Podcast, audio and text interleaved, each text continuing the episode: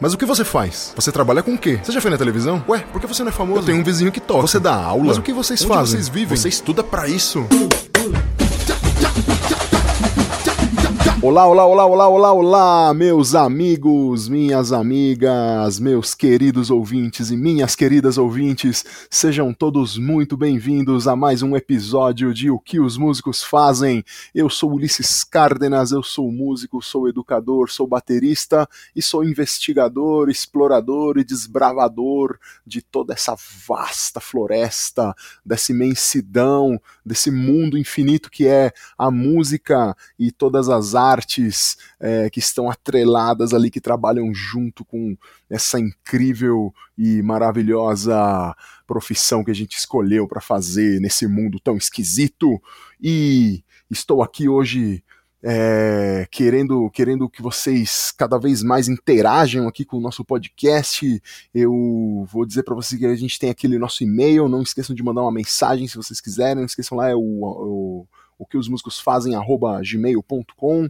Não esqueça de acessar as nossas redes sociais, estão todas nas descrições aqui, vocês sabem, tem lá o meu Instagram e também tem o Instagram e o canal do YouTube do Estúdio Labituca, que é esse fabuloso estúdio, esse magnífico estúdio que edita, produz e lança esse podcast para vocês, tá? É... Eu quero dizer primeiramente, como todo mundo sabe, obrigado por estarem aqui. Eu, eu faço esse podcast para vocês. Sem vocês, esse podcast não existiria.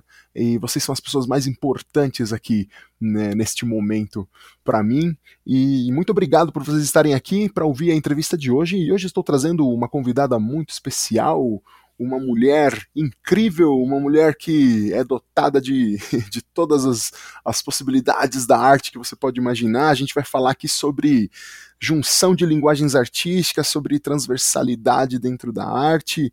Eu estou trazendo para vocês ela que é cantora, atriz, ela é palhaça, locutora, produtora cultural. Estamos falando com Taline. Taline, como você está? Caracoles, tudo isso? Tudo isso. Até eu fiquei cansada ouvindo. Olá, pessoal, estou bem. E você, como você está? Seguimos, estamos fortes, conectados. Estamos, estamos fortes, fortes aqui, estamos, estamos indi, segui, seguindo aqui a passos largos dentro desse mundo incrível que é a música e que é a arte. É, Taline, eu falei pro pessoal que você é uma, uma, uma, mulher que, que, enfim, domina diversas linguagens da arte. É, e eu queria saber de você, você queria ser artista desde criancinha? Eu queria, Ulisses.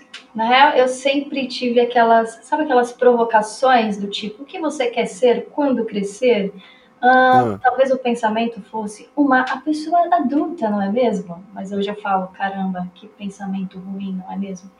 Mas desde, desde criança eu, eu pensava assim, eu, eu talvez não pensasse tanto profissionalmente, né? Comecei como uma brincadeira, é, fazendo teatro, fiz teatro na igreja e catequese, e, enfim, comunidade.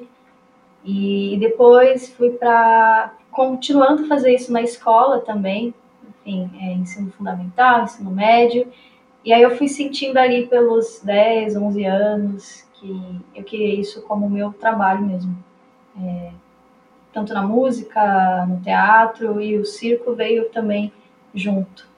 Então eu, eu, eu comecei na música, é, tem, tem o teatro antes, claro, essa vivência, mas o, o estudo, né, esse estudo aí mais formal, foi, foi no conservatório, então eu iniciei ali por volta de 6, 7 anos, é, por aí fui cursar violino, mas eu não gostava de cursar violino, era uma loucura.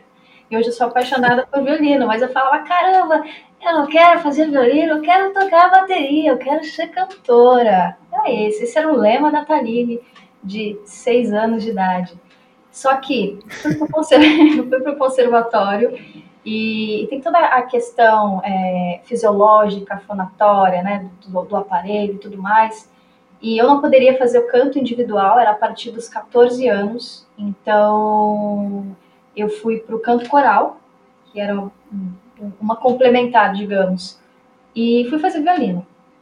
E eu fiquei acho que um ano e meio, dois anos, não me recordo muito bem, no violino. Depois eu saí do conservatório, porque eu não queria fazer isso de jeito nenhum. E minha aula de violino era do lado da aula de bateria, e eu ficava lá pulsando com a bateria e deixando meu arco de lado para pulsar com a bateria, porque eu não queria fazer violino de jeito nenhum. E aí o tempo passou um pouquinho, fui ali com. Isso era, né, 6, 7 anos, então fiquei até uns 9, 10 anos por aí. É, conheci uma companhia de teatro aqui da minha cidade, e acredito que ela exista ainda, na minha cidade, Pouso Alegre, é, cidade da minha família. E, e aí eu conheci o pessoal, comecei a fazer umas aulas, a, a, a conversar bastante, a conhecer o pessoal. Já falava que lá eu já começava a montar um network, né? Fazer toda essa rede aí de, de colaboração, de amizade e tudo mais. E aí fui conhecendo um pouco da linguagem também do audiovisual, cinema, é, aí veio o teatro, comecei a fazer eventos, fiz aniversários. E com, por volta de 15 anos eu voltei para o conservatório. E no que eu voltei para o conservatório, eu acho que eu já tinha passado por tanta coisa de ah, você não pode isso, você não pode aquilo, ah, porque você ainda é uma criança e tudo mais, e outras coisas que vão acontecendo ao longo da vida, que eu falei, não, eu vou fazer bateria. É, eu gosto pra caramba de bateria e vou fazer bateria também. E acabei me inscrevendo no conservatório, fiz a prova, enfim, toda essa coisa, passei e fui fazer bateria. Eu cursei bateria até os meus 17, é, porque depois eu me mudei para São Paulo aí.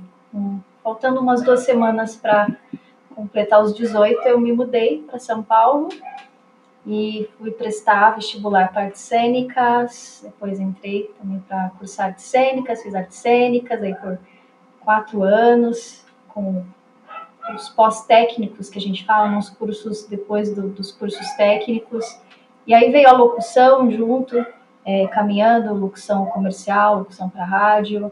E aí o circo veio nessa também, já estava começando a fazer uma, um estudo, uma descoberta, digamos, aí da, da, do palhaço, dessa linguagem do circo.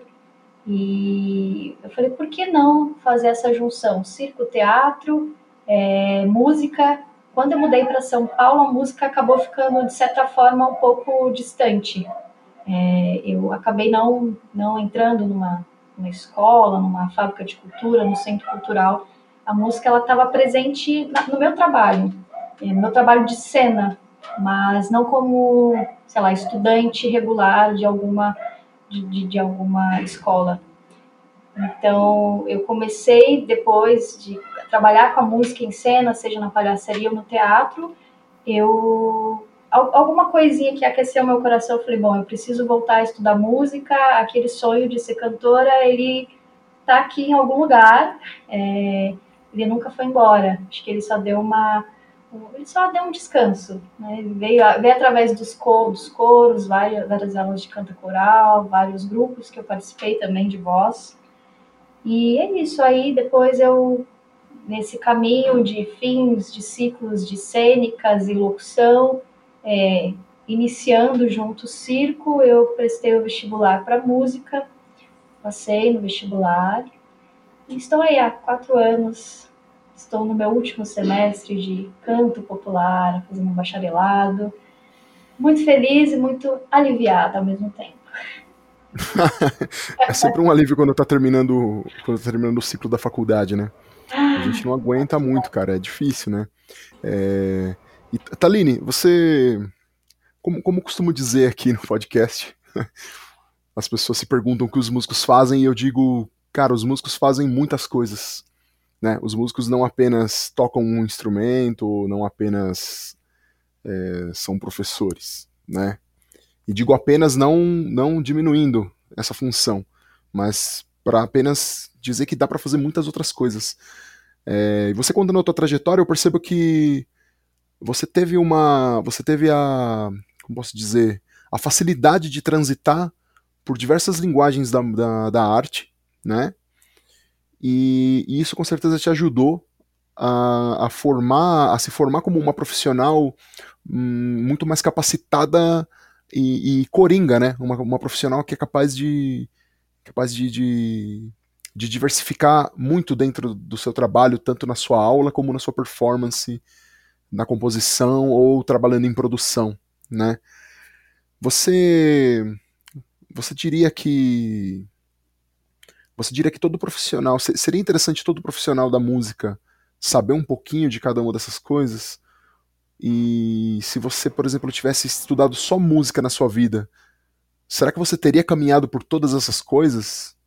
O que, que você acha disso? Porque às vezes me intriga muito esse essa, às vezes existe uma resistência muito grande entre os músicos de de partilhar de outras de outras linguagens.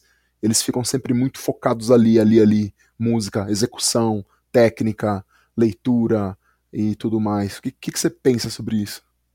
Ah, eu acredito sem dúvidas, Ulisses, que eu acho que se eu fosse apenas é, partir dessa premissa da música, apenas a música por si, eu, eu não teria tantas ferramentas e possibilidades como eu tenho agora. Então, eu vejo muitas vezes por conversas cotidianas com, enfim, várias pessoas próximas ou não, e eu sinto que talvez tenha algum tipo de julgamento inicial. É, não sei se é da linguagem, se é da pessoa, enfim. Eu, quando fui cursar música na faculdade, foi um baita choque para mim, porque eu venho de uma linguagem totalmente, duas linguagens, né? O circo e, e o teatro, duas linguagens extremamente coletivas. E, uhum. e eu comecei a sentir que a música era uma coisa muito diferente, mesmo tendo já passado, tendo um histórico pelo conservatório, pelo coral, eu sentia que eu estava num lugar onde eu não tinha tanta abertura onde eu, eu, eu, sei lá, fosse chamada de a doida do rolê. Porque eu sentia que eu não me encaixava naquela caixinha, sabe? Eu não estava naquele formato. Eu, eu, eu caminhava por vários lugares, assim. Eu não queria estar apenas fazendo aquilo, eu queria ter uma abrangência maior dessas possibilidades artísticas. É, eu acho que agrega muito, acrescenta muito principalmente, enfim, qual, qualquer segmento seu, mas eu vejo muito no trabalho com criança, é, que tem toda uma coisa lúdica, uma coisa da imaginação, e é extremamente importante é, a gente ter essa percepção também interna e externa do nosso corpo, né? o corpo como uma ferramenta também de trabalho. Eu vejo muito isso, que eu sempre falo que meu corpo é meu templo de trabalho. Então, eu trabalho muito isso com as crianças, dessa percepção corporal, por exemplo. E isso, essa percepção, eu só ganhei através do teatro e do circo. E ela não veio com a uhum. música, né? A música veio uhum. outras habilidades, mas eu vejo que ela agrega demais. Então, quem puder conhecer outras linguagens, é, acompanhar é, artistas de todas as linguagens possíveis, é sempre um conhecimento que vai intensificar o seu trabalho. Uhum. É, é, porque assim, eu acho que né, já é mais do que comprovado e, e é mais do que entendido para quem estuda a pedagogia da, da, da música, para quem estuda, para quem vai no curso de licenciatura, né, e está estudando, está estudando para ser professor, está estudando para aprender a mediar conhecimento com outras pessoas, né? A gente percebeu que o uso do corpo é importantíssimo, né? Fazer as crianças se moverem e o professor mesmo saber se mover, né? Quando a gente chega numa faculdade de música onde as pessoas só tocam, só se preocupam com a parte técnica do instrumento, né? Com certeza você tem um impacto se você é uma pessoa que é muito corporal, né?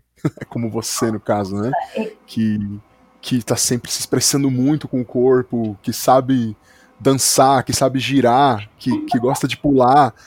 E parece que o, o mundinho da música às vezes é muito estéril nesse tipo de coisa, né? Claro, estamos falando aqui de um mundo de música que é sempre mais puxado pro tradicional, né? Porque a gente vai encontrar professores, profissionais e outros músicos que estão muito para lá, né? Muito além disso. É, e aí você você conseguiu juntar aí essas essas né? Conseguiu juntar essas coisas para você poder trabalhar. E você me disse que você faz alguns que você tem alguns alguns trabalhos aí, né? Que a música é importante, né? Exato. Por exemplo. Posso fazer por exemplo. Pode falar. É, eu acho que a arte por si ela já é uma coletiva, né?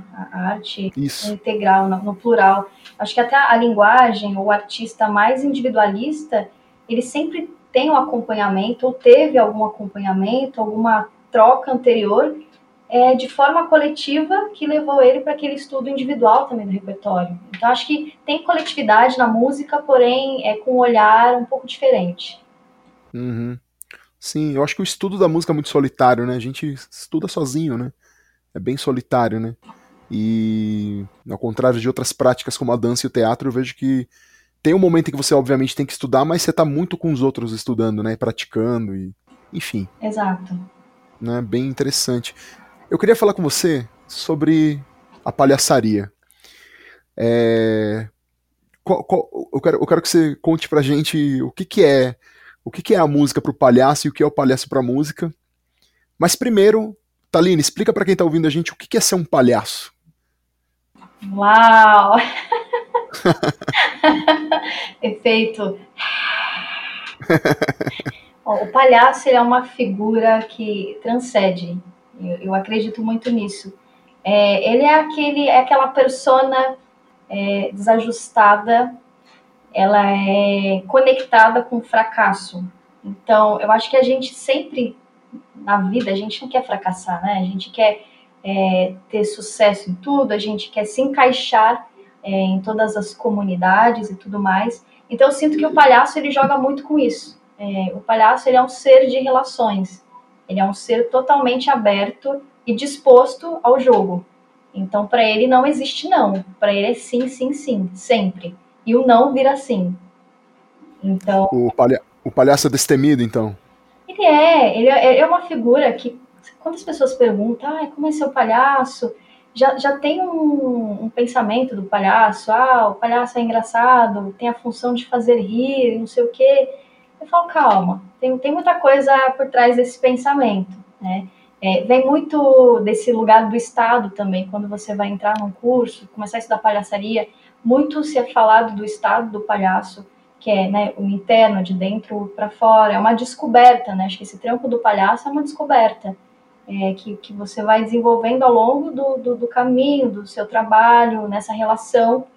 E ele aceita, ele aceita tudo, ele tira proveito de tudo. Ele é, é uma figura singular, né, que ele usa o corpo, ele usa a voz, como se fosse uma revelação, algo muito extraordinário, como uma condição existencial dele. o palhaço, Otalino, o palhaço ele ele é contra a autoridade? Ele debocha da autoridade? Olha, veja bem. tem, tem, um jogo muito legal, Ulisses, que, é, que a gente faz no, na palhaçaria, que é o jogo de autoridade e não autoridade. Há palhaços com autoridade e muita autoridade. E, uhum. e eu acho que depende muito do olhar, assim. É, eu gosto sempre de falar do, da, do humor como uma ferramenta política, né? A arte como ferramenta política.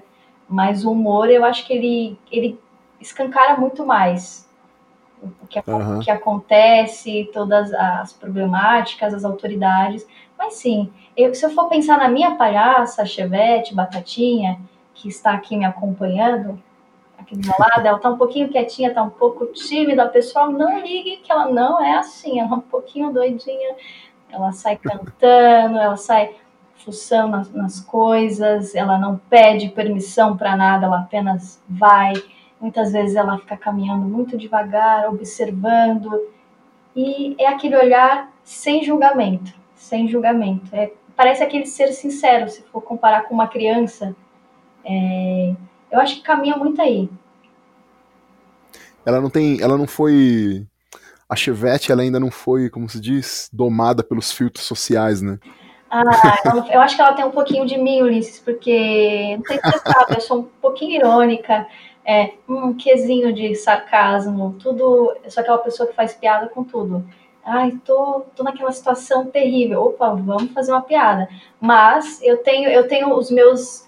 Não, não gosto de usar a palavra limites, vai, mas eu vou, vou usar a palavra limites porque eu, eu sei com que eu posso trabalhar, com que eu gosto de trabalhar e, e, trabalho com aquilo que eu sei que não vai ofender uma outra pessoa. É, é, é usar esse hum. sarcasmo, essa ironia de uma forma inteligente, digamos. Jogar com isso. E qual que é a importância do palhaço para a música e da música para o palhaço? Como é que você junta essas duas coisas? Vou começar de novo. Uau!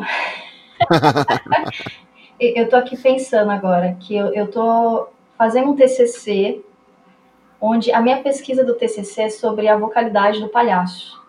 Eu trabalho com palhaçaria já tem um bom, bom tempo e eu acredito que a gente sempre, sempre está nessa, nessa renovação, é, ressignificando tudo, descobrindo tudo. Muitas coisas que eu faço hoje é, com a Chevette, eu penso, como é que eu cheguei até aqui? Eu fico pensando nesses caminhos e que cada um tem, cada artista tem um olhar muito singular e muito particular seu. Então, uhum. eu hoje eu não, eu acho muito difícil visualizar o circo sem a música. É, eu acredito que o circo ele agrega diversos saberes. Então ele estabelece um espaço de construção. É, acredito que o circo ele seja um lugar, sempre acreditei nisso, um lugar onde tudo é possível e muito é, muito acessível, porque tem todo, toda essa integração dessas linguagens. Então tá, é sempre aberto essa, essa pluralidade, elementos, muitos signos. Então, a música acaba sendo uma ferramenta de expressão e, e, conexão que vai ampliar toda essa construção, essa estética circense. E através da música, né, tem esses diálogos sonoros, é, cria-se essa composição, composição é uma boa palavra, uma composição dentro da linguagem. E, e, o mais legal, eu pelo menos sinto que o mais legal agora, e é o que eu tenho desenvolvido e, e tenho buscado trabalhar isso com outras pessoas, é, esse fazer música dentro do, da palhaçaria com, com os elementos disponíveis no momento. É o que tem aqui, é o aqui agora. Então, daquela ocasião, então, um objeto, o seu corpo, é você dar um novo olhar para isso, ressignificar esse objeto. É, é, um, é um baita ganho. Eu não consigo ver a música sem circo, sem teatro. É, acho que ela dialoga com a dramaturgia, com todas as convenções cênicas e é, é bom demais. Interessante essa, interessante essa, esse ponto que você falou de fazer os sons com os objetos, de fazer música com os objetos e tudo, porque dentro da educação musical a gente usa bastante fazer música com copos, com baquetas ou com, enfim, com o que tem na mão, canetas, é, com coisas recicláveis. Só que às vezes de alguma maneira a gente pega a gente pega lá os materiais recicláveis e transforma eles para poder ter um instrumento, né? No seu caso, você pega o que você tiver na hora e aquilo vira um instrumento. Exatamente, é exatamente. E, e, não necessariamente um, um, lado literal da coisa, por exemplo. É, eu pegar, uhum. na minha frente agora tem uma caneca um, e uma caneta, ah, ela vai fazer um batuque. Não necessariamente. Eu posso uhum. explorar esse objeto de alguma outra forma, que não seja a óbvia também. Eu acho que é legal esse uhum. lugar da surpresa. Então, uhum tem esse trabalho, desde da, da sucata, do, do material reciclável, é, de, de, objetos não convencionais, até pegar o que eu tenho aqui no momento. Se, eu não, se, eu, se você estiver aqui na minha frente, você vai ser meu instrumento, e é isso. E é legal ressignificar também o instrumento, né? O objeto, por exemplo, não sei se você pega um. Ah, sei lá, pegou uma canequinha lá e quando você fala dentro dela, você tem um som, mas você pode, sei, na hora que você vai falar dentro da caneca, é um, é um pato que fala.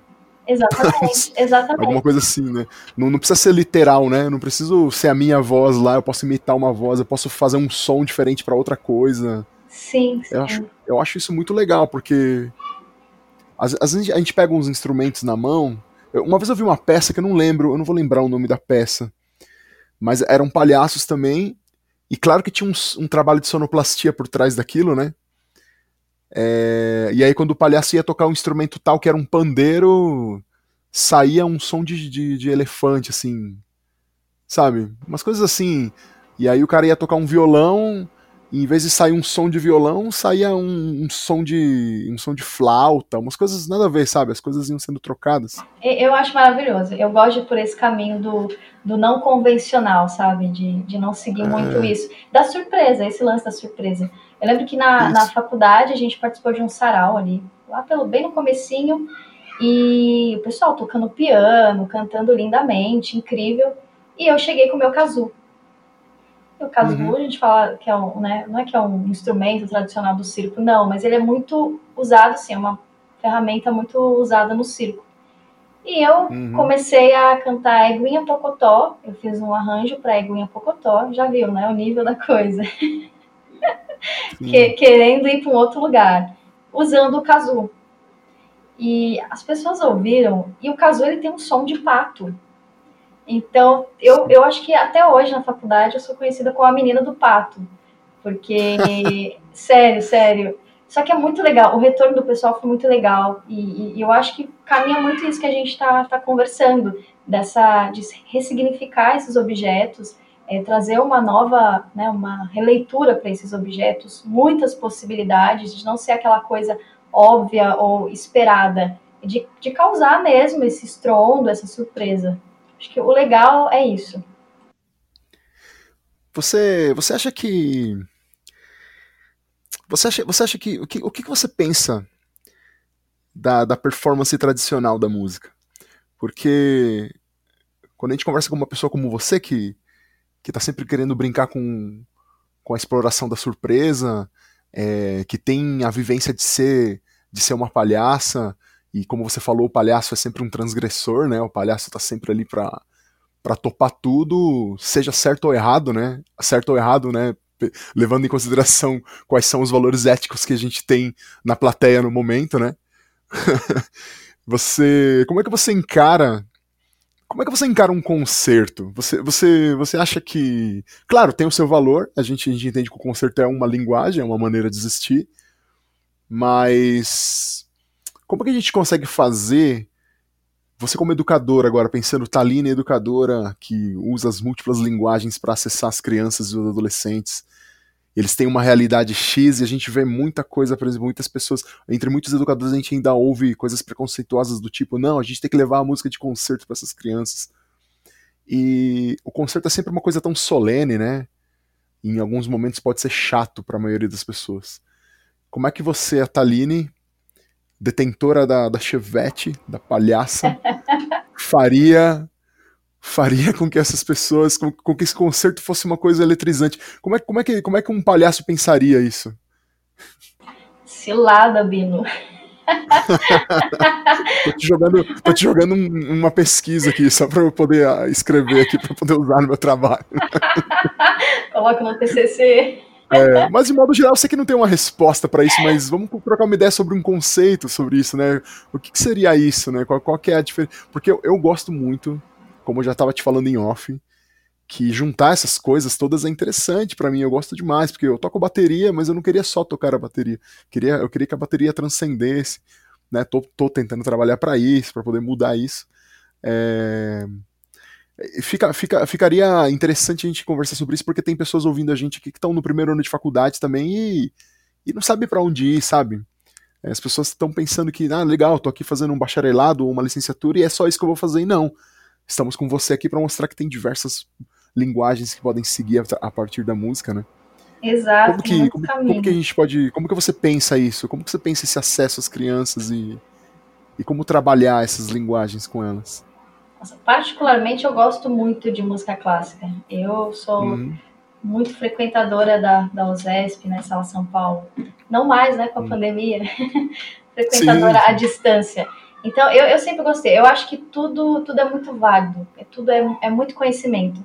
E, e, você pegar essa música clássica, essa convenção da música clássica, é, vamos mais pela música clássica, e eu acho que conseguir tirar ter um outro olhar sobre ela, conseguir tirar umas outras ferramentas, porque quando eu vou num, num concerto, eu, eu, além da música, né, que é o que reverbera, é, é, por isso estamos lá, eu vejo muito esse funcionamento do coletivo, como um instrumento depende do outro e como a gente precisa ter uma maestrina ou um maestro à frente para coordenar tudo isso.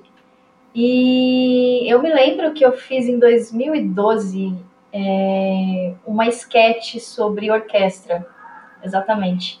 E era sobre, acho que foi o Brecht, o Brecht que escreveu, e a música era do Kurt Weill. E era, um, digamos que era uma sátira, tinha toda a formação de orquestra, instrumentação, porém era o, o tal do inesperado que eu, que eu falo aqui da surpresa. É, tinha essa formação da orquestra e quando o saxofone ia dar sua deixa, vinha um outro, um outro som aleatório, sei lá, o mugido de uma vaca. Então, eu, eu tento trazer isso. Eu acho extremamente importante, sim, é, as crianças e qualquer pessoa ter esse contato com música clássica, com música tradicional, com música popular, música folclórica, músicas plurais. Acho que se a gente uhum. pode ter esse acesso de alguma forma, Eu, eu, eu, gostaria muito de levar os meus alunos para ir num concerto. Eu acredito que eles vão ficar um pouquinho agitados, talvez. Mas. normal, normal. Um pouquinho. Mas eu, eu acho que, é, que é, é o novo também, né? Teve, eu acho que teve um momento que para mim aquilo foi muito novo, quando eu, eu pisei é, para para assistir uma orquestra, assim, mas eu já gostava de música clássica desde criança, tem isso também, né? Fui uma criança que caminhava por esse lado aí também da, da clássica.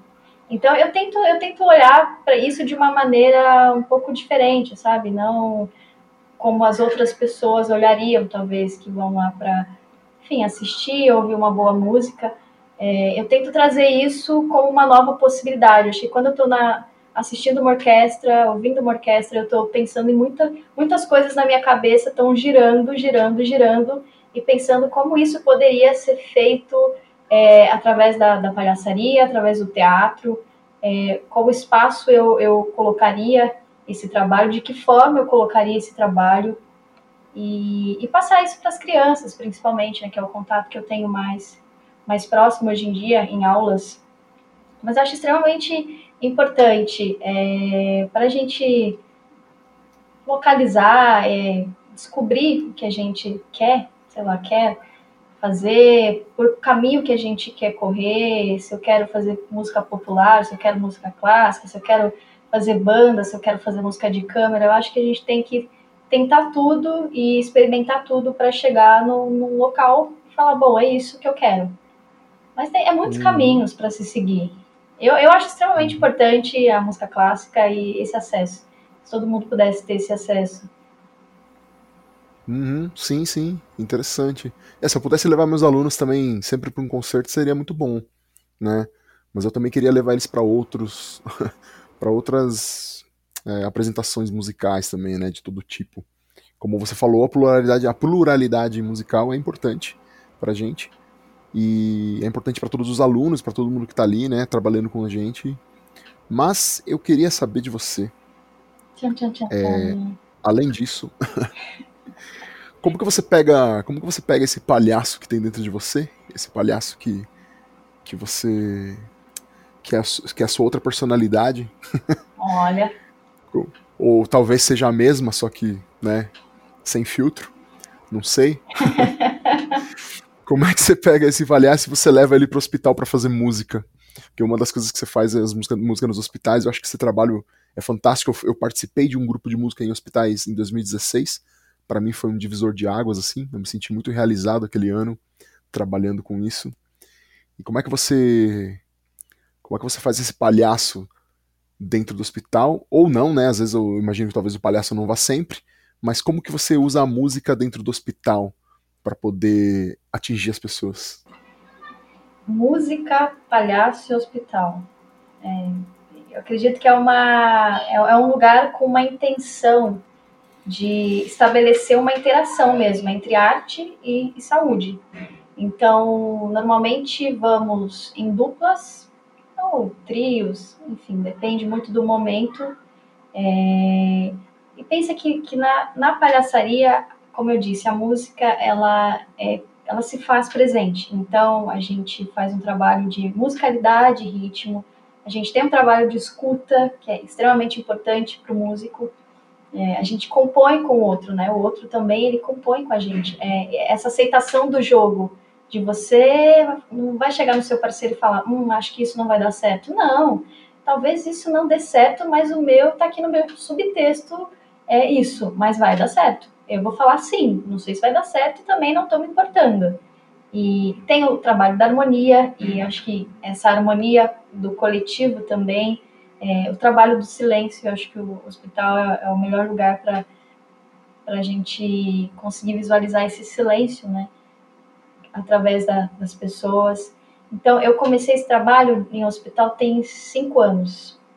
Cinco anos. Eu tô no. O meu coletivo é o Doutores Atrapalhadores, sob a direção do Wilson Tonioli.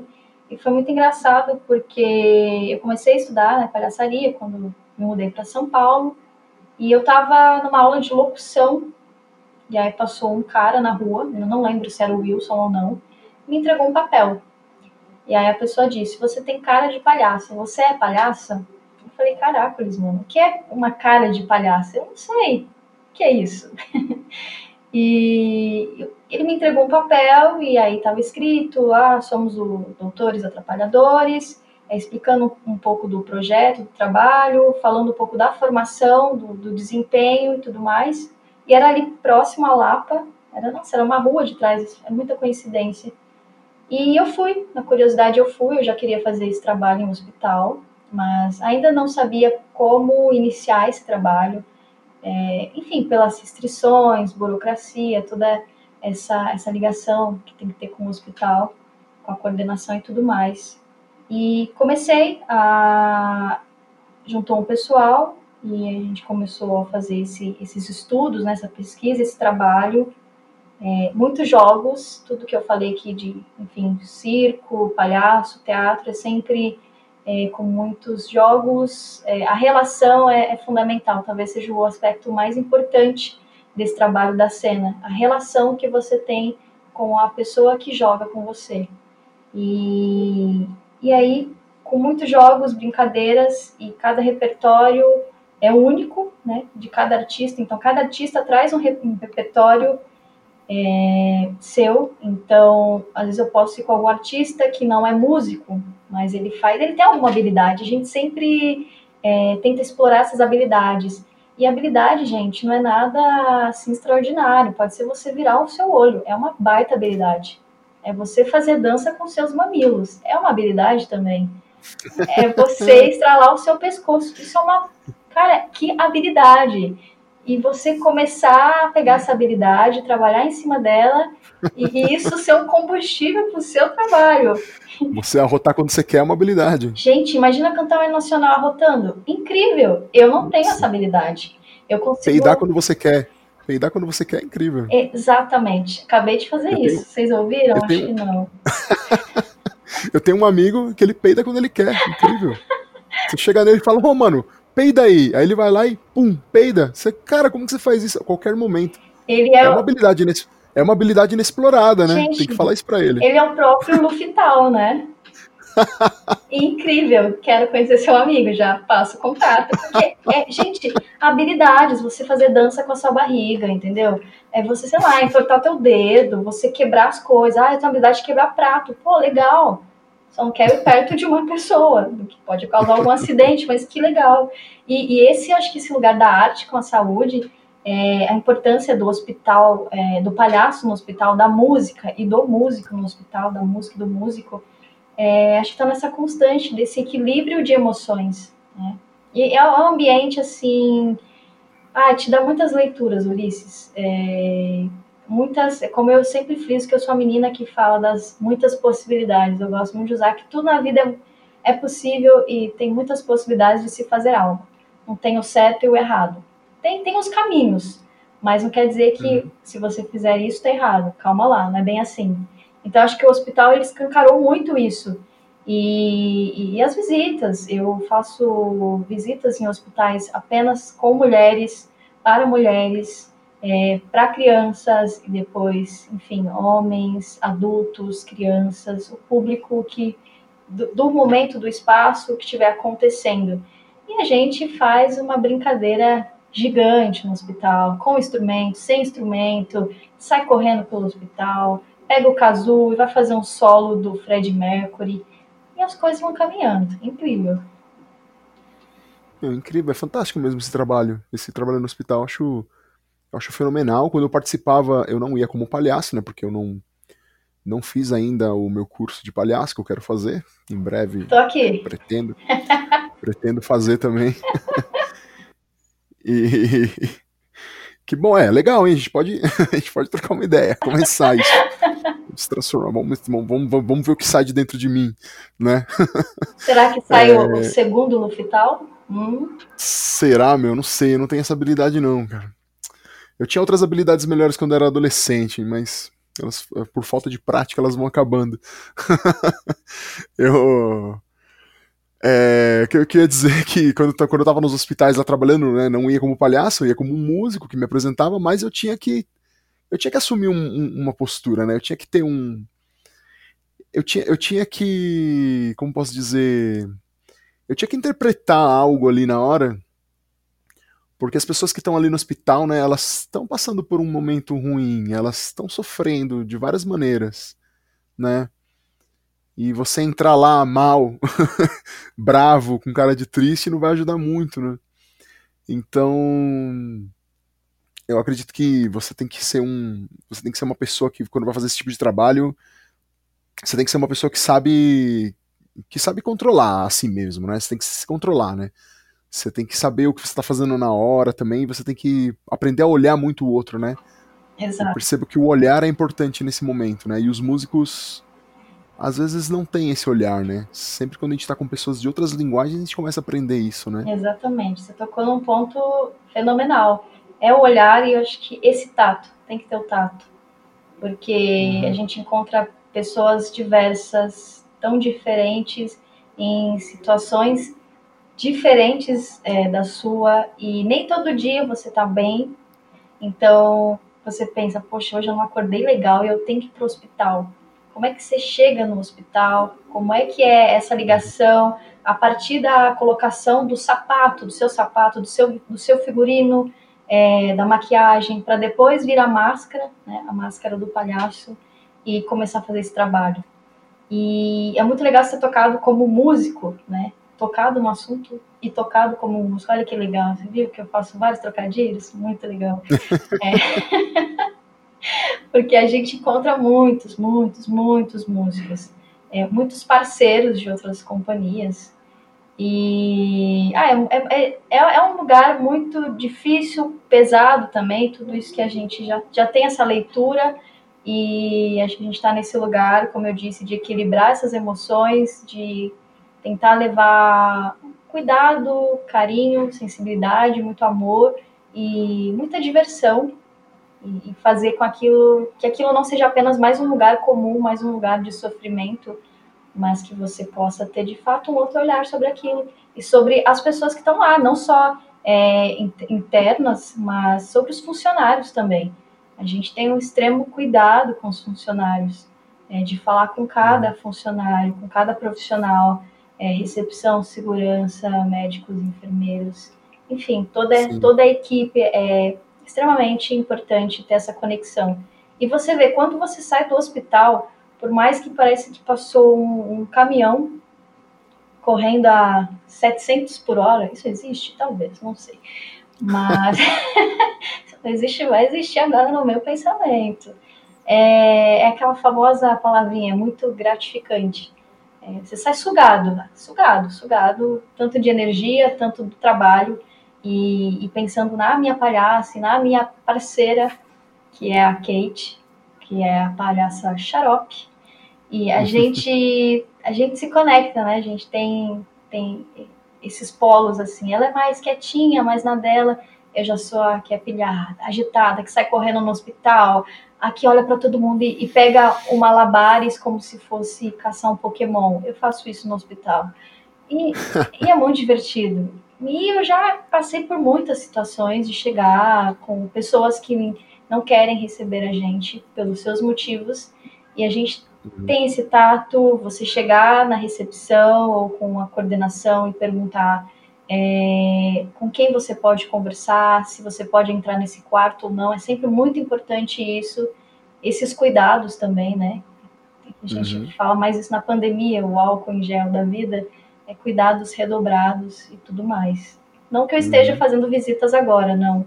Mas esse cuidado, a gente também tem essas cartilhas por trás disso, né? Também é um, é um, é um estudo que a gente faz, não só da técnica da palhaçaria, mas esse dia a dia no hospital. A gente sim, sim. conhece isso também, vai estudar. Sim, sim, importante. Importante, muito importante. Muito bom o trabalho, o trabalho da música no hospital é muito importante, pessoal. É um negócio Cara, incrível, eu admiro muito todo mundo que faz e até hoje, desde o final de 2016, eu sinto me sinto, falo, caramba, meu, eu não consegui voltar para fazer esse negócio, mas ainda vou voltar. Um dia eu ainda volto. É, porque eu acho que é um, é um, trabalho muito bom, cara. Eu acho que é um trabalho muito bonito. Todo mundo tá de parabéns que participa disso. É, eu sei que que não é fácil na maioria das vezes, né? Tem as suas dificuldades, Mas a gente supera, a gente tá aqui para poder fazer arte, para fazer música. E a gente consegue superar com essas coisas, né? Eu me sinto bem a cada momento que eu, que eu, que eu pratico música ou, e tô ali é, interagindo com as pessoas usando isso. É, além, de eu, além de eu me sentir bem, eu sei que tô fazendo bem para os outros, né? De alguma maneira. A gente tá sempre atingindo os outros com a arte. E a gente sabe que a arte é, tem a arte tem, tem a sua tem, tem o seu papel fundamental ali que é que é poder fazer que é poder expressar né a, expressar a gente né a gente poder se expressar né e, e, muitas vezes a gente se expressando com a arte a gente atinge os outros porque são sentimentos que aquelas pessoas estão sentindo também né exatamente e acho que é uma das melhores ferramentas de comunicação né é uma comunicação é uma linguagem então sim, isso sim. chega muito muito fácil nas pessoas né esse acesso claro Ô Taline, agora só pra gente poder terminar e ir para o outro bloco. É... Cadê a vinheta? Vinheta, vinheta. A gente. Ainda não tem vinheta, infelizmente ainda não tem vinheta. Coloca essa. Ó, Pronto. É... Desculpa, pessoal. Ficaria muito legal. Não, legal, eu vou te contratar para fazer a vinheta. Adoro. Vinheta vocal. Vinhetas vocais. Só... okay. Ô, Taline, você, você é cantora, né? Como você falou, você também é cantora. É, você está fazendo bacharelado em canto, né? E você, e você. Obviamente você canta já. Canta, né? Há muito tempo, canta. O fato de você ser atriz fez, fez com que você, sendo cantora, tenha, tenha, tenha um diferencial, assim? Você acha que o ser atriz, o saber interpretar, é, o estudo de como você põe o seu corpo e como você expressa com o seu rosto mudou o seu jeito de ser cantora? Muito, muito. Muito, muito, muito. Só posso dizer muito. Isso, minha percepção pessoal, claro. É, trazer trazer todo esse local do teatro, dessa interpretação dessa persona, para começar, mesmo no hospital, é, quando você disse, né, eu estava tocando como músico, mas eu não, eu não, sou palhaço, não sou ator, mas eu estava interpretando. E de fato a gente faz uma performance, querendo ou não. É, acho que é, é, um outro lugar, né? Não é o, o Ulisses que está ali. É, uhum. É, é, o músico Ulisses e acho que tem toda uma, uma criação por trás disso, um pensamento por trás disso. Então eu sinto muito que isso ampliou muito uh, o meu olhar sobre, sobre a música, sobre a minha performance, sobre a minha qualidade quanto cantora. É, eu vejo em muitas apresentações que eu fiz, né, ou faço, que até agora, agora eu não fiz nenhuma, né? Mas enfim, que eu fiz, até então. Esse ano a gente não fez nenhuma, velho. É, nossa, que tristeza, cara. Eu não cantei nem no banheiro. Vai ser o próximo show no banheiro. Me aguardem. E, e, eu vejo muito essa relação, assim, os feedbacks que eu, que eu recebo depois, é não só ah, sobre voz, sobre repertório, musicalidade, mas eu sempre recebo coisas muito legais, assim, de pessoas que falam, caramba, é, a sua desenvoltura no, no, palco, é uma coisa legal, você sabe comunicar com o público, você sabe o momento de fazer isso e o momento de não fazer isso. Mas acho que é, é, é muito da, dessa, vivência, dessa vivência, independente se você tem uma formação ou não, tipo, não importa, entendeu? É, é você se colocar naquele lugar, vivenciar, praticar, e, nossa, eu vejo que, meu, alcançou muito, muito. Eu não, não sei como seria a Taline é, cantora se não fosse, se não tivesse a atriz e a palhaça por trás disso.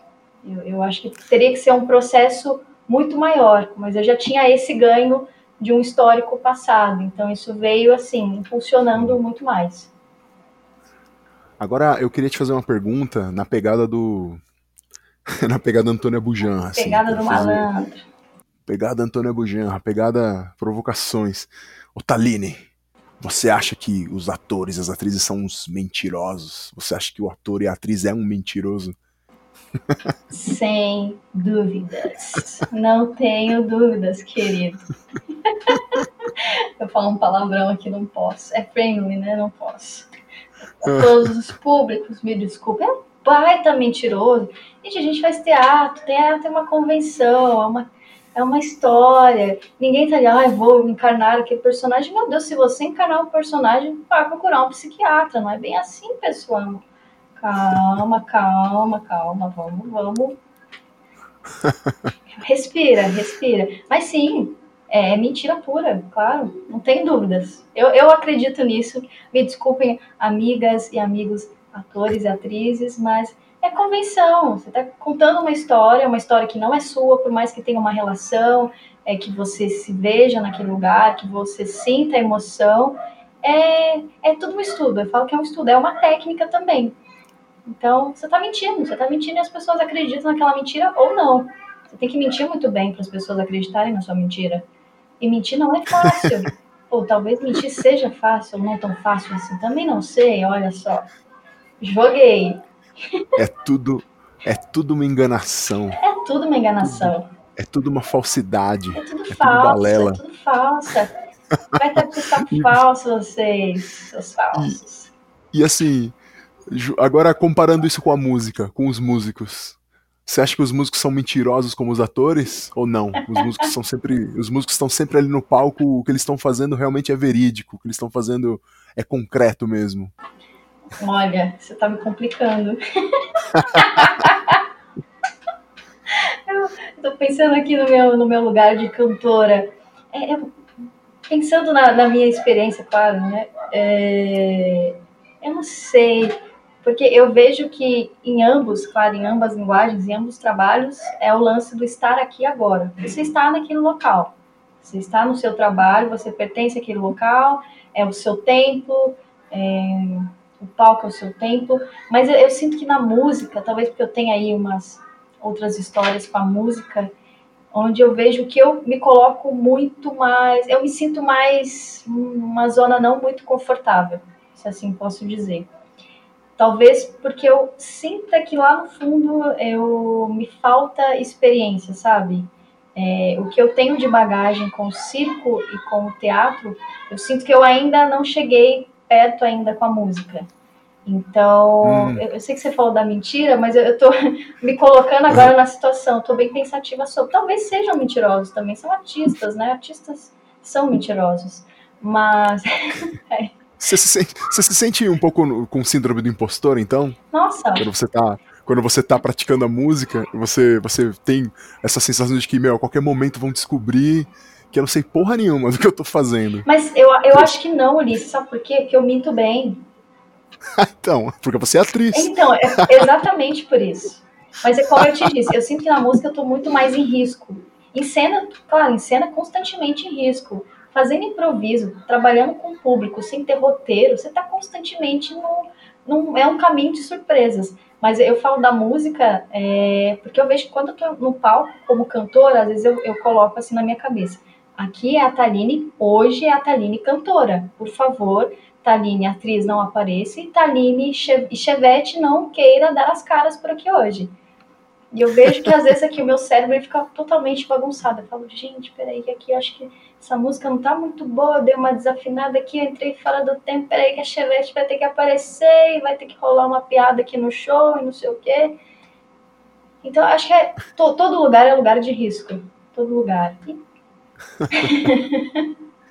Muito bom, meu, muito bom. É isso aí, cara. É isso aí. A gente tá toda hora se arriscando, né? É risco, é risco. Se você não se arriscar, não tem graça, velho. É, não tem graça. É risco e mentira. Apenas isso. Muito bom. Então, estamos encerrando aqui o primeiro bloco com essa mentirosa que é a Taline. essa farsante. A gente vai pro segundo bloco agora, nós vamos trocar ideia sobre aquilo que vocês já sabem. Taline, faz aí a, faz aí a vinheta para entrar no segundo bloco. Vai ser diferente, essa é... É isso aí, minha gente. Vamos aqui para a segunda parte da nossa entrevista com a Taline.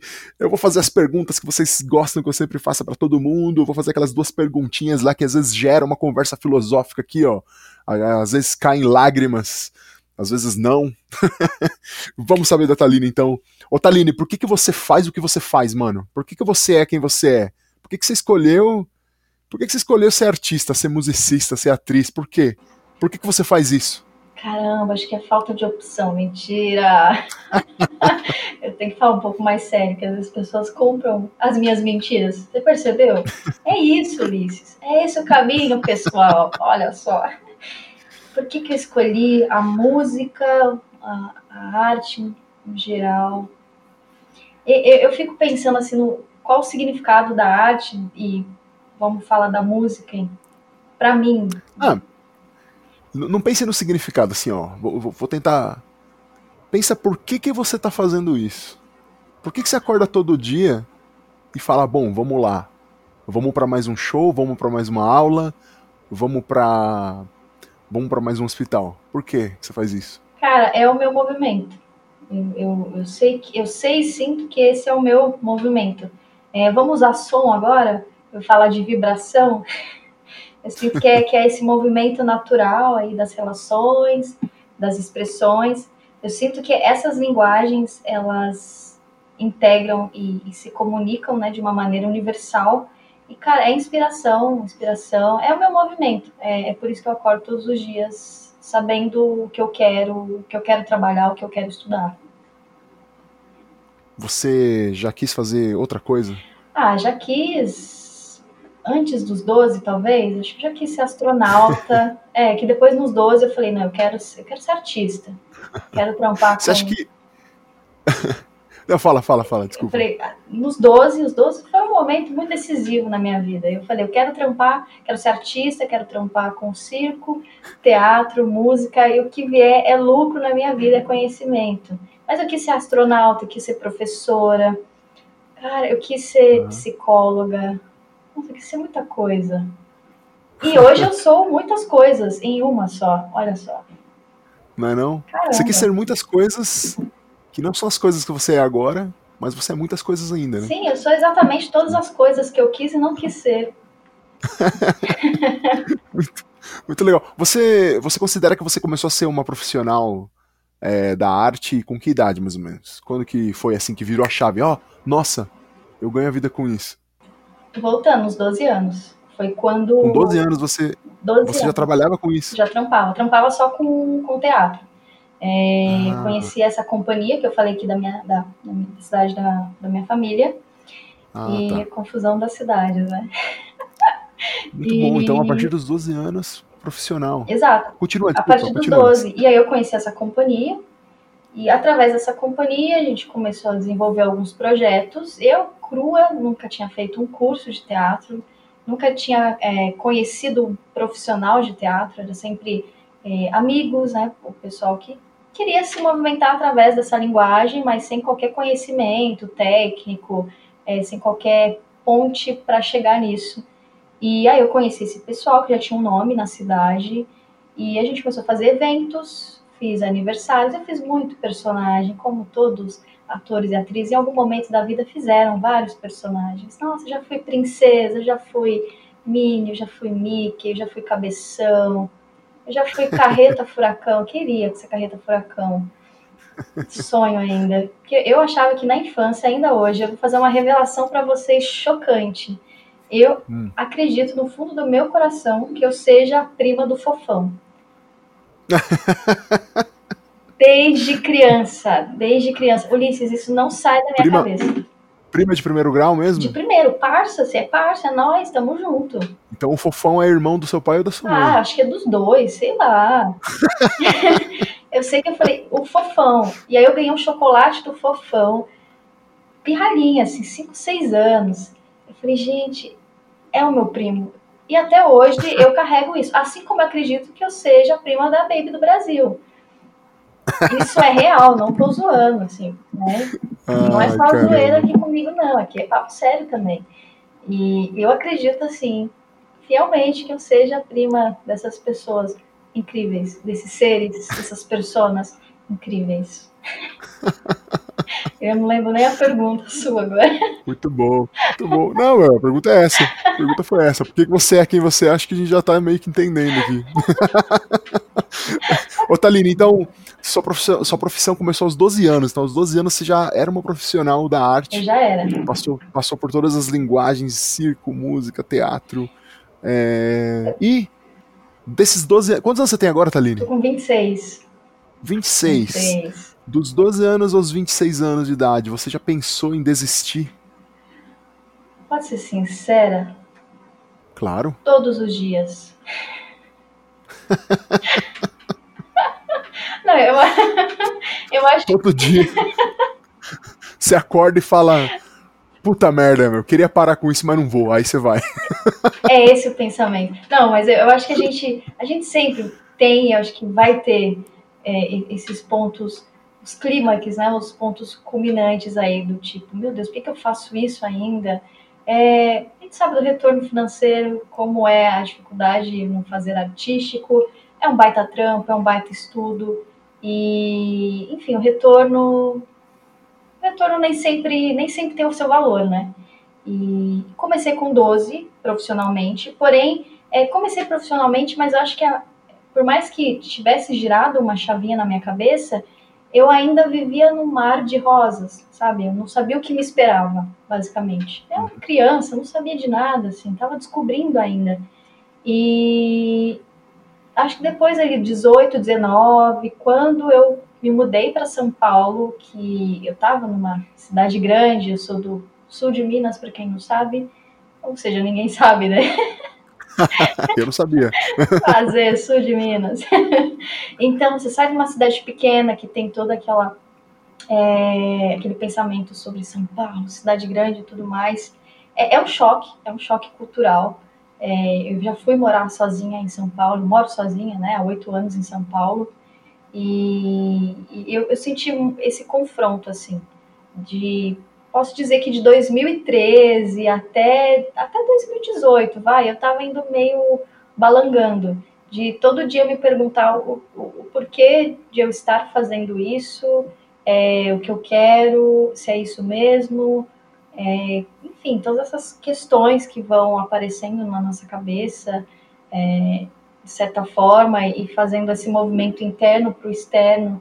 É, mas acho que, que foi esse período, assim, de quando estava em Minas ainda, eu já tinha virado essa chavinha, mas até então eu não tinha essa noção vasta do mundo, o que me esperava. Uh, e depois que eu me mudei para São Paulo, nesses dois, três anos iniciais, eu quase pensei em desistir. Assim, pensei, uh, cheguei a falar: bom, eu não vou estudar mais teatro, eu vou trancar teatro, eu não vou fazer isso, não quero saber disso. Até chegar um momento, Ulisses, que você se distancia e você pensa, reflete, tira o seu momentinho de tranquilidade e pensa, bom, eu não vivo sem isso, é o meu movimento, né? é, é, o que é o que pulsa aqui. Então, acho que foi esses três anos mais iniciais aqui em São Paulo que foi um choque assim, um confronto. Depois disso, eu falei não, é isso, é, trancos e barrancos, estamos aí. Uhum. Olha, isso, isso, que você falou sobre dar um tempo, né, se distanciar e, e e perceber, né? Que, que realmente aquilo lá é o que te move de verdade, aconteceu comigo. Teve um, teve um período. Porque eu, eu já quis desistir também o tempo todo. Né? Quem me escuta aqui no podcast. é, quem me ouve no podcast aqui já, já ouviu que sempre que eu chego nessa pergunta, dependendo da resposta do, do, do de, quem tá, de quem tá conversando aqui comigo, é, eu, eu sempre jogo a carta do que, mano, eu também quis desistir pra caramba. É, hoje eu já tenho certeza que eu não, não quero desistir disso mas passei muitos anos da vida querendo desistir. E um dos momentos cruciais foi quando eu realmente desisti. Falei, ah, que se dane, não vou fazer mais nada disso não. E fui fazer outra coisa. Assim, fazer outra coisa entre aspas, né? Eu ainda fui trabalhar numa loja de instrumento musical, assim, então fiquei um ano lá, não suportei, voltei a dar aula, voltei a tocar, e é isso. Exato. Eu, eu, acho importantíssimo ter esse distanciamento, de certa forma. Mesmo Nossa, que você tenha, mesmo que você fale, não é isso, pô, sinta esse outro lado também. É, uhum. Eu acho que é, é, é, é disso. A, a, partir desse distanciamento, a gente conseguiu ter um outro olhar para isso e, e, ver de fato que a gente não uhum. conseguiria fazer nada além do que a gente faz. Não, não dá, uhum. é isso. É isso, é o nosso movimento. É isso. A gente é teimoso, né, cara? Artista é teimoso, né? A gente bota na cabeça que fala, não, não, vou fazer sim. Pra caramba, Ulisses. Mas, fico... mas, mas tá dando tudo errado, cara. Taline, olha, bicho, você tá morando na rua. Não, dane-se, eu vou. É, mas dá pra fazer. Dá pra fazer número, né? Dá pra fazer número de palhaços, bate ali do viaduto, enfim, a gente tem uma. Eu, eu, eu, eu, gosto de falar sempre que nós, músicos, artistas em geral, a gente tem uma. A gente tem uma, uma pequena inocência dentro da gente, tem uma pequena centelha, assim, uma pequena luz da inocência, que é a mesma inocência inerente às crianças, assim. A gente sempre acha que vai dar depois, né? Porque a gente sempre entra numa banda, a gente sempre passa, vai numa peça nova, a gente sempre topa um projeto novo e. Assim, da, as pessoas que estão de fora, né, velho, elas não sabem que a gente fica, mano, perdendo, perdendo, perdendo, sendo derrotado, Nossa. sendo derrotado, assim, ó. É uma derrota atrás da outra. Gente, até aparecer uma coisa, ah, legal, deu certo, a gente tá nessa, sabe? E a gente acredita, né, velho? A gente vai acreditando. Né? Exato, né? eu acho que esse é o lance, é, é acreditar, real, assim. É acreditar, Mas é, é acreditar nisso. E o que a gente mais leva nesse trampo nosso, na nossa profissão, é não. É não todos os dias. Você vai fazer 10 testes para job e 10 não rolam. Ai, nos 10 você ficou entre as duas finais e você não foi escolhida. Ô, oh, direto, pô. Parece que já virou um vinho que eu tô tomando todos os dias. Gente, eu nem bebo vinho direito, mas é isso, sabe? Eu gosto de vinho, vinho branco. É, meu, complicado. Complicado. A gente. A gente, a gente é insistente, a gente acredita. Teimoso, cara. É forte, cara. Pra seguir. É seguir. Avante. Teimoso. Teimoso. Sejam teimosos, meus amigos, vocês, meus amigos e minhas amigas, amigas. Vocês todos, todes. Vocês estão ouvindo a gente. Não desiste, não. Ó, nós estamos aqui, ó. Estamos vivo. Estamos aqui, gente. Né? Podcast sincerão tá dando certo. Tá dando certo, assim, ó, entre aspas, chorando, né? Até o errado tá certo. certo. Pô, tá certo o errado. O errado tá certo também. Ô, Taline, indica um som pra galera. Uma música. Uau. Indica um, um disco, um, um, uma artista, um artista, não sei. Fala aí. Tô pensando aqui, pensando aí, música, circo, é um cara que eu acho fenomenal e que eu tenho escutado muito, é, que é o Egberto Gismonte. E uhum. eu vou indicar o álbum Circense, hum. que é um álbum fenomenal, fenomenal. Vamos ouvir então esse disco, minha gente. Ouçam, ouçam. Circense, do Egberto Gismonte. Gente, Egberto Gismonte, baita artista brasileiro. E se você que está ouvindo a gente aí não conhece, dá lá um Google no cara, escuta alguma música dele no YouTube, meu. Corre, corre, corre. Fenomenal, fantástico, cara. Muito bem, muito bem recomendado pela Taline aqui, esse grande artista. E agora, o Taline, faz faz faz faz uma vinheta para a lojinha agora. Hum, a lojinha tem que ser uma coisa uma coisa bonita. Ai, deixa eu ver, vou pegar um telefone aqui. Dá pra... Comercial. Ah, comercial. Pararatimbum, pararatimbum, pararatimbum, pararatimbum, comercial, Estamos no momento da lojinha, agora a Taline vende tudo para vocês. 3, 2, 1, vai! Vai! Olá, gente, obrigado por terem acompanhado. Você que acompanhou, muito obrigada, muito obrigada Ulisses, meu grande amigo e músico, pessoa extraordinária. Olha o jabazão do Ulisses aqui, gente. Aê, bicho, paguei uma grana, hein? É, todo artista fala isso, né? Eu acho maravilhoso. Eu paguei pra estar tá aqui, tá? Saibam disso, tá? Uma hora, oito minutos e cinco segundos pagos. O meu jabá... Olha, vocês podem me encontrar no meu Instagram. Meu Instagram é novo, né? Tem que dois meses e pouco. É um Instagram novo, pessoal. Arroba eu Taline. Facebook, meu Facebook, Taline Costa. Vou me encontrar como Taline Costa. Vocês podem me encontrar também na página dos doutor, Doutores Atrapalhadores. Perguntarem por mim, que eu sempre estou por lá também. De repente, se passarem pela EMIA, eu também estarei lá. Não agora, porque eu estou em casa, não é mesmo? Fiquem em casa se possível, se puderem. É, é isso me, me conectem, me conectem, me conectem, acho que é me conectem, né? Senão se conectem nas redes sociais. Ah, tô com o YouTube também, meu YouTube estava fechado. É um canal que eu estava usando só para é, teste, alguns estudos, e eu sempre deixei tudo privado, agora eu deixei público. Coloquei um vídeo lá que estava no Instagram também, enfim. Então, nas redes, gente, me procura por aí, dá um oi Ulisses, me manda DM, que eu gosto de falar, gosto de conversar com as pessoas, trocar uma ideia. Tamo junto. Muito bom, muito bom. Meus amigos, acompanhem a Taline mesmo, Taline com TH, né? Yes. Eu, Taline, o Taline é com TH. Arroba eu, Taline. Acompanha ela lá, segue ela lá, se inscreve no canal do, do YouTube dela. É, lá no Instagram ela tem, ela tem algumas performances lá muito bonitas, muito legais, vale a pena ver. Sigam ela lá para vocês verem esse conteúdo. E ela é professora de diversas linguagens aqui, como dissemos, hein? Ah, ela pode te dar aula de circo, de teatro, de palhaço, de música, enfim Sim. É isso aí, cara. Deixe meu telefone, né? Porque vai que muitos pretendentes, muitas pretendentes, não, não tô podendo nesse momento. Tô no momento sabático. Então, muito stalker, né, cara, nesse momento muito aqui. stalker, não aguento, assim, é, é muito é muito calor pra cima de mim, Ulisses. Já basta o calor que tá, tá acontecendo aqui, né, gente? Por favor, é, mano. da natureza, pelo amor. Mas tem o é e-mail também, me caçem pelo e-mail, que vão estar tá aí na, na. Nossa, me caçem pelo, pelo e-mail é feio, né? Me procurem pelo e-mail, não falem caçem, por favor.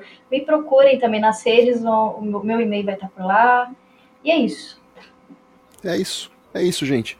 Taline tá aí, tá? Acompanha ela, segue ela, que é muito louco. E agora estamos nos aproximando do fim, agora é o momento final.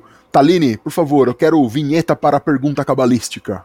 Jesus, eu tô com medo. Lá, lá, lá, lá, lá. Vai ser essa. Jesus, eu tô com medo. Lá, lá, lá, lá, lá. Essa vai ser uma vinheta canto-fala, talvez? Aquela voz cantada.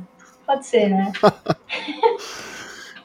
Gente, momento Abujanra que vocês já conhecem. Esse é o momento em que eu homenageio o grande Antônio Bujanra. Eu sempre fui um grande, um grande telespectador do programa Provocações. E ele sempre perguntava para os seus convidados o que é a vida, o que é a vida, o que é a vida. Ele quase te colocava na parede, ele te ameaçava com essa pergunta. E a gente sabe que a vida para nós aqui é a música. A vida, a nossa vida é a música, né? Então, Taline, eu quero que você responda para as pessoas que estão ouvindo a gente aqui o que é a música para você? Tchan, tchan, tchan, tchan. Música é intensidade, timbre, duração. Mentira, também é. Calma lá. vou falar, vou repetir, repetir, repetir muitas vezes. A música é o meu movimento, é o que é o que vibra é, dessas relações, é a minha forma de comunicar, de expressar isso através dessa linguagem. É um lugar de encontro, de conexão e é a minha inspiração, a minha inspiração para tantas outras linguagens e poder fazer esse trabalho e transmitir para as pessoas é, é demais.